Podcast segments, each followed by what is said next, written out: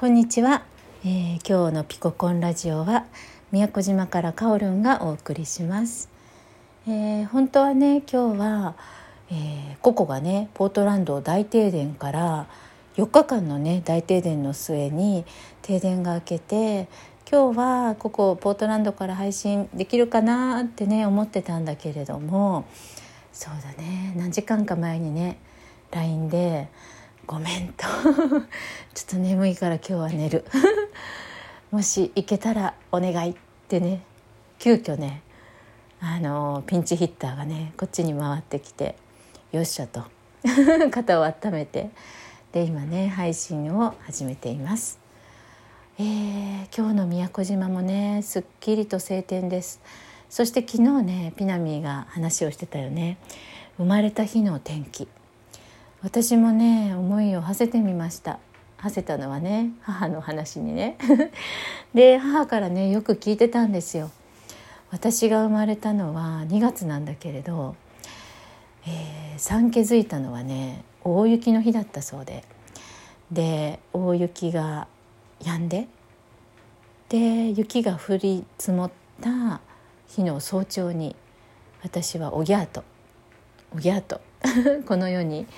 生を受けたそうです。でねその生まれた日の天気がその後の人生の節々に影響するっていう話をね昨日ピナミーがしててあれ果たして私の人生で雪ってうんうんうんとこのねあの遡って考えてみたんだけれども確かに 確かにねちょっと寄せて考えているかもしれないけどもしかしたら。でもね中学校の卒業式は確かね吹雪の中だった。あの卒業式が終わってね体育館で終わってこの胸にねお花リボンをつけた卒業生がこう雪の中をねこの笑っている写真がね確か卒業アルバムに載ってた気がするんですよね。そしてね大学の入学式これまた吹雪だった。終わってねやっぱり式が終わって外に出たらこう本当に吹雪。こう斜めにね雪がね降りしきっていて「うわー雪だ!」ってね だってね卒業式3月でしょ？で入学式4月でしょ？まあ雪の季節じゃないですよねだから両方ともねいわば名残雪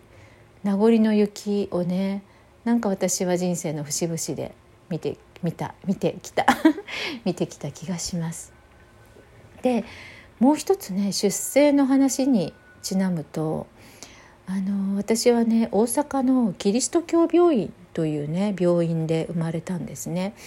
でこの病院はあの当時とてもね産科ではあの有名なあの人気の病院だったみたいであのここでね産みたいっていう妊婦さんがたくさんいたそうなんですよ。でなかなかこの簡単にね入れなかったらしいんだけれどもあのうちの母はねあの血液があの RH マイナスという方で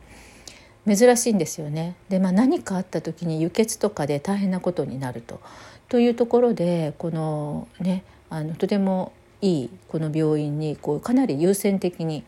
入れてもらえたみたいででそんな縁があって私はここで生まれました。でそのキリスト教病院はね、えー、と大阪のねん？何区だったかな？淀川区大淀区どっちかなんだけれど。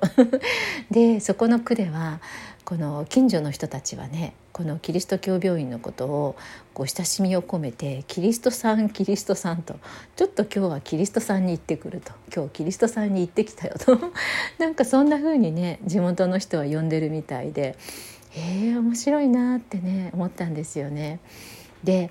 私は実はねこの病院にやはりね人生の節々で大きな節目でお世話になるんですよねその後。で生まれて次にあのこの病院に訪れたのは私がね高校うん2年生かな高校2年生の時でしたね。で ごめんなさいごめんなさい その時はねあのちょっとね高校生ながらね人生に悩んでたんですよ 私は何で生きてんのかなって何のために生まれたんだろうってねなんかあのこうみんな私の周りにいる同じ同級生の友達たちはねみんなとても無邪気にこう青春を謳歌しているようなそんな風に私には見えてなんでこんなみんなね無邪気に楽しく笑ってるんだろうってなんか私にはいつも自分を見る自分がいて。なんていうのかこう自分がこの統合してないというかね。なんか「わ楽しい」でわって笑うよりもあなんか楽しいこと起こった私がいて私笑うのそこで笑うのどっちなのみたいなね。なんかそういうちょっと自分の中で分裂するようなものがあって。でなんでこんなに生きるってことはしんどいんだろうって思ってある日ね母の前で泣き崩れたことがあってで母がびっくりしてあキリスト教病院に行きましょうって で私たちのね住んでた地元はその大阪の病院からはねもう1時間以上かけて行くようなところなんだけれどもそれでもなぜかその時母はキリスト教病院に連れて行ってでそこでねお医者さんに見てもらってこんな自分の心の状態なんだというようなね話をしたことがあります。まあ、決してねそこでもらった例えばお薬でそのね自分のあのモヤモヤとしたわけのわからない理由のわからないような、ね、悩みが吹き飛んだわけではないんだけれどもやっぱり自分がね本当にこの生きているのが苦しくなった時に生まれた病院に行ったんだな私なんてね思ったりしましたね。で次にねこの病院でお世話になるのはそのそこからまたね10年以上経った30過ぎの頃かなあの私は結構子どもの頃からね結構な重度のアトピーで時々わっと出るんですよね。でまあこうね薬をやめてそれでこのねちょっとショック症状が出たような時があって でそれでまたねこの病院のねあのとても名医がいるという話を聞いてそこに行ってそこで入院をしましたね1ヶ月ぐらい。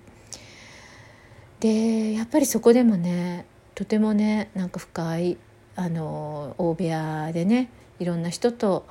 あの交流を交わす中でなんかやっぱりね自分の生きてる意味とかね生まれてきた意味とかをいろいろ考えさせるようなね局面があってで、まあ、そこをね1ヶ月ぐらい経って退院してでそしてね出かけたのがね長野だったんですよね。これ冬至でねまた冬至で1ヶ月間ぐらい長野の温泉宿に投留したんだけれどもでそこは本当にねちょうど行ったのが2月だったのでもう一面真っ白の銀世界でねそこでやっぱりねあのなんだろうなそうやってもう体がねもうボロボロになって、ね、目もよく開けられないとかね口もうまく開かないとかねそんな状態の中でそれでも体はねあのどこが痛いとかいうわけではないので毎日毎日ね、えー、その山あいにある温泉宿から小さな駅舎のあるね湯田中っていう駅までね1時間ぐらい歩くのかな雪の中を延々と歩いてね。で遠くには、ね、山の名前わからないんだけれどねもう荘厳なね雪をいただいた山がそびえ立っていて毎日毎日ね駅まで雪道を歩いて、えー、昔ながらのねストーブのある駅舎で、えー、そこのね土地にゆかりのある林芙美子さんの「放浪記」をね1時間ぐらいまた読んででそこからまた1時間かけて宿まで帰っていくっていうねそんな日々を過ごしてねである日ねその遠くにそびえる山を見てで大雪原の中に黒いカラスがね2羽戯れていてなんかそれを見た時にね私ブワーって涙が溢れてこぼれてああ私はなんてちっぽけな存在なんだろうちっぽけだけどもう生命はなんと美しいんだろうと。このねあの真っ白い純白のね雪に抱かれてこうやって戯れている黒いカラスもとぼとぼと歩いている私もね何にも変わらない一生命でただただねその大いなるものに抱かれているようななんかそういうものすごい深いところのね安心なところにこう帰っていったようなそんな瞬間がねあの長野で訪れたんですよねその一瞬が。でその時に本当に涙がもう溢れて溢れて止まらなくってねそれがね私のなんかもう一度生まれた日のような気がしてるんですよ。だからねこう振り返ってみると私は大雪の日の翌日の朝、えー、雪の積もった日に生まれてそしてもう一度ね30を過ぎて雪深いね長野で私はもう一度生まれたんだなってね。ああやっぱり私のね人生の節々大事なところで雪があったなってね。ピナミーの話を聞いてそんなことを思っていました。あもう時間だ。それではまた。